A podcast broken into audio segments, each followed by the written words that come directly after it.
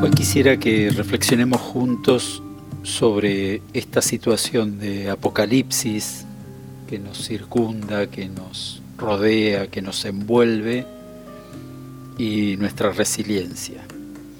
En todos los manuales de conservación de la especie humana, de preservación del ser humano, que, surgieron precisamente en tiempos de la pandemia, se generaron muchísimos, muchísimas recomendaciones, consejos sobre cómo hacer, cómo hacer con los seres humanos, sobre todo particularmente con los niños, para preservarlos de esa crisis. Y me parece que vamos a tener que apelar a una especie de manual de supervivencia para este tiempo de apocalipsis que se viene adueñando de la Argentina, que se viene adueñando de nosotros, de nuestras cabezas, de nuestros sentimientos, de nuestras sensaciones.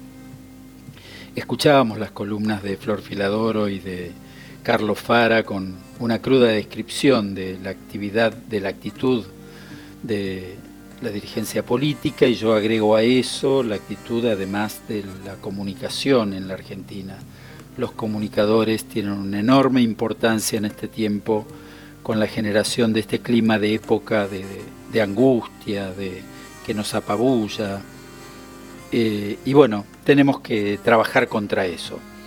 En época de pandemia precisamente nos aconsejábamos generar estrategias de autorregulación para afrontar esos sentimientos o emociones incómodos o dolorosos buscar salir de la agitación de la crisis y lograr espacio para la calma. ¿Cómo se hace? No? ¿Cómo se logra cuando nos bombardean desde todos los lugares, desde todos los medios?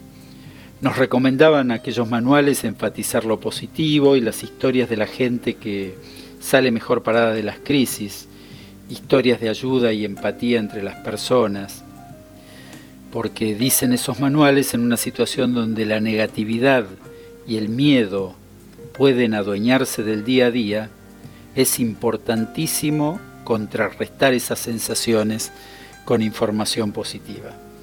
Así que bueno, reflexionando entre nosotros, yo diría que apostemos a escuchar radiocultura, buena música, buenos comentarios, tener esos espacios de calma y de reflexión y lograr salirnos de esa vorágine informativa angustiante a la que nos vamos sometiendo, que nos envuelve y que a veces pareciera que nos tapa.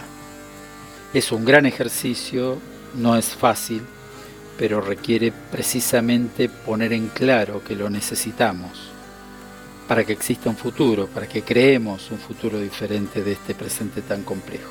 Vamos por eso aquí en Unicornios Culturales. Seguimos en Facebook, arroba Unicornios Culturales.